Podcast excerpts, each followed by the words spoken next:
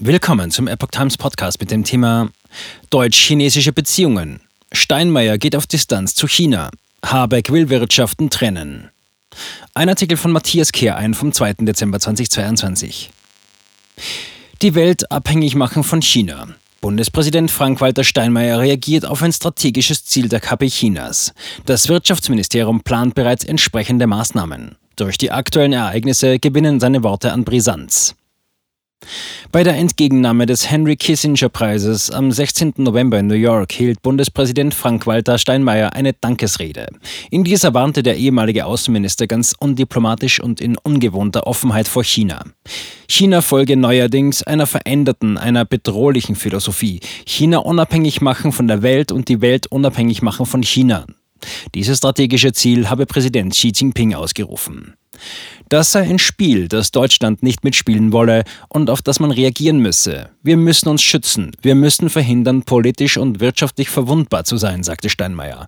Dazu müssten die Abhängigkeiten von chinesischen Zulieferungen und Rohstoffen reduziert werden und die Volkswirtschaften widerstandsfähiger gemacht werden.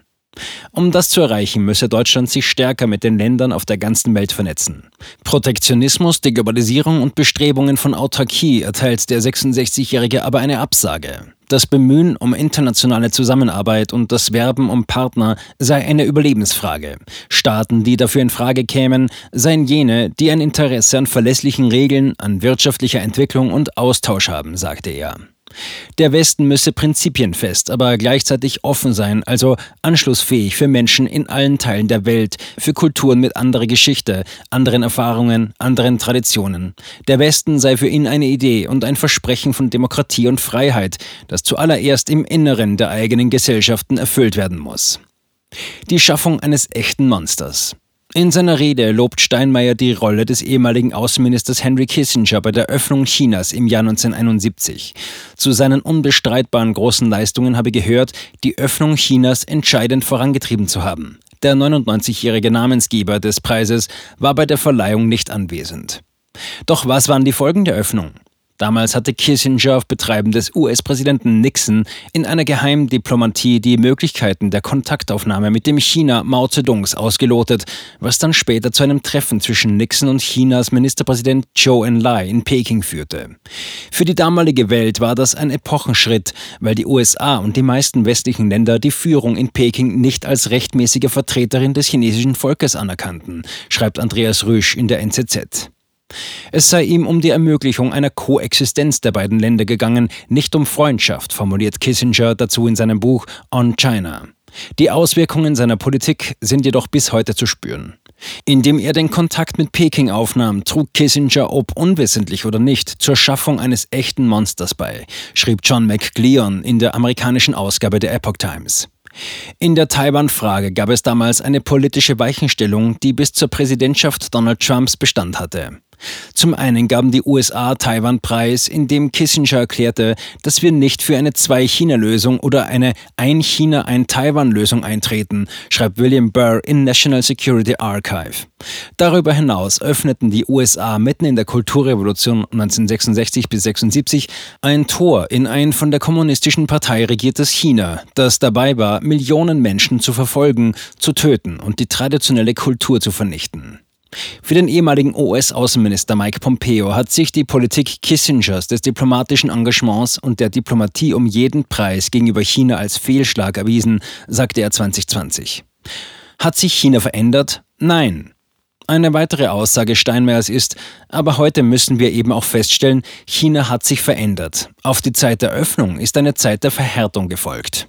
Grundsätzlich hat sich an der Politik der Kommunistischen Partei Chinas nichts geändert. In den neuen Kommentaren über die Kommunistische Partei steht dazu, jeder weiß, dass sich die Entschlossenheit des kommunistischen Gespenstes, sein kollektives Interesse und seine Diktatur zu erhalten, nie ändern wird. Xi Jinping hat diesen Anspruch nur noch einmal deutlicher formuliert. Ab 2023. Wohl keine deutschen Entwicklungskredite mehr für Peking. Die deutsche Wirtschaft soll nach Plänen aus dem Bundeswirtschaftsministerium weit unabhängiger von China werden. Dies soll auch mit schärferen Maßnahmen erreicht werden. In einem aktuellen Papier aus dem Wirtschaftsressort wird unter anderem vorgeschlagen, deutsch-chinesische Projekte politisch nicht mehr zu flankieren, wie das Nachrichtenportal The Pioneer berichtete. Außerdem sollen chinesische Firmen bei Aufträgen für kritische Infrastruktur ausgeschlossen werden. Der Status Chinas als Entwicklungsland bei der Förderung soll gestrichen werden und ab 2023 keine Entwicklungskredite mehr nach China fließen. In China besonders exponierte deutsche Firmen könnten gesonderte Mitteilungspflichten bekommen, heißt es weiter. Bilaterale Projekte sollen nur bei adäquaten chinesischen Finanzierungsbeiträgen mindestens 50 Prozent realisiert werden, zitiert Pioneer aus einem Papier aus dem Hause von Wirtschaftsminister Robert Habeck. Derzeit sind die Vorschläge noch nicht in der Bundesregierung abgestimmt. Einparteiendiktatur und Klumpenrisiken der Wirtschaft. Mit Investitionsgarantien sollen deutsche Auslandsinvestitionen verstärkt in Märkte abseits von China gelenkt werden. In Singapur warb Habeck zuletzt dafür, dass deutsche Unternehmen vermehrt auch in anderen Regionen investieren. In dem Papier aus dem Wirtschaftsressort wird laut dem Portal kritisiert, dass sich in einzelnen Branchen Klumpenrisiken gebildet hätten, sie also ohne den chinesischen Markt kaum überlebensfähig seien. Genannt würden die Automobilindustrie, Wasserstofftechnologien, Elektromobilität, Kohlenstoffbindung sowie erneuerbare Energien. Es sei aus Sicht der Beamten aus dem Wirtschaftsressort offen, inwiefern und in welchem Umfang der chinesische Markt ausländischen Unternehmen noch offen stehen wird. Es gebe unfaire Wettbewerbspraktiken, auf die die Wirtschaft nur mit Diversifizierung antworten könne. Deutsche Unternehmen seien zahlreichen Diskriminierungen und Einschränkungen ausgesetzt, wird aus dem Papier zu den neuen China-politischen Leitlinien weiter zitiert. Darin werde China eine Einparteiendiktatur genannt. Die Beamten schlagen demnach eine klare Fokussierung auf alternative Zukunftsmärkte wie Asien-Pazifik, Lateinamerika und Afrika vor.